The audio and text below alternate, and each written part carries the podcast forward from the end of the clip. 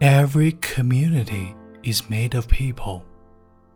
Some people we know well, and some we will never meet. Some we trust, love, value. Some we doubt, ignore, or have never noticed before. Some come into the light in times of crisis. Some never make it out of the shadow. Some have mysterious roles that few dare dream of, while some have duties so essential they become invisible.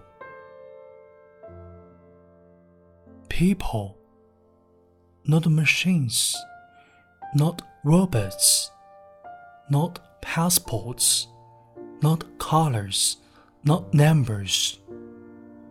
People, flawed, concerned, endangered, imperfect, unfinished.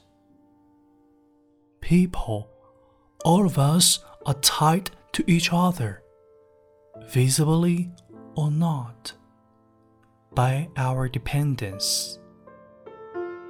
We may forget some professions because of their routine functions, but even life saving actions, we will always overlook something or someone.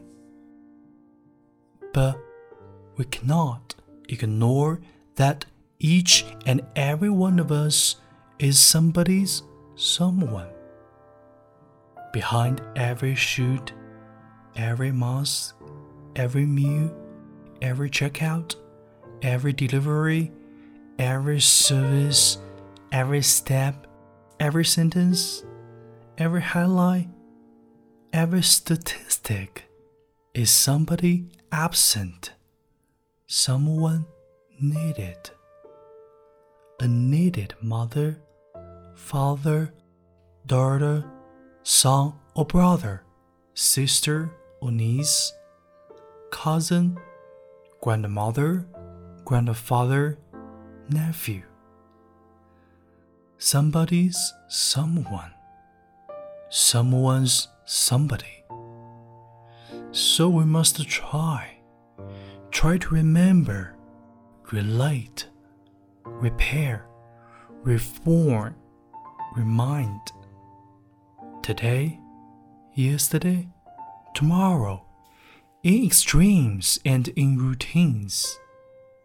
If they are present for you, they are absent for someone else. And if they stop breathing, they would be missed. Don't take them for granted.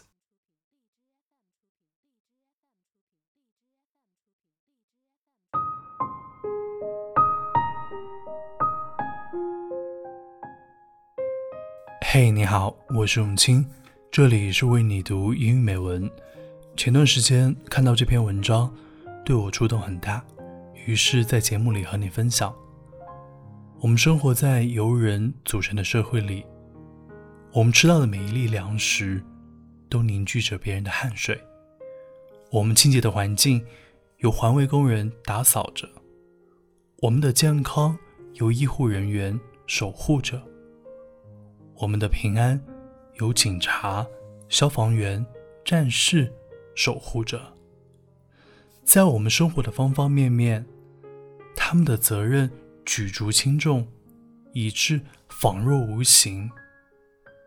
在每一次接过快递，每一次接过外卖，每一次有人为我们服务的时候，他们出现在我们身边，也就缺席在了。家人的身边，同样，他们也是母亲、父亲、孩子或者兄弟姐妹。Somebody's someone, someone's somebody。所以，不要把他们的付出当做理所当然。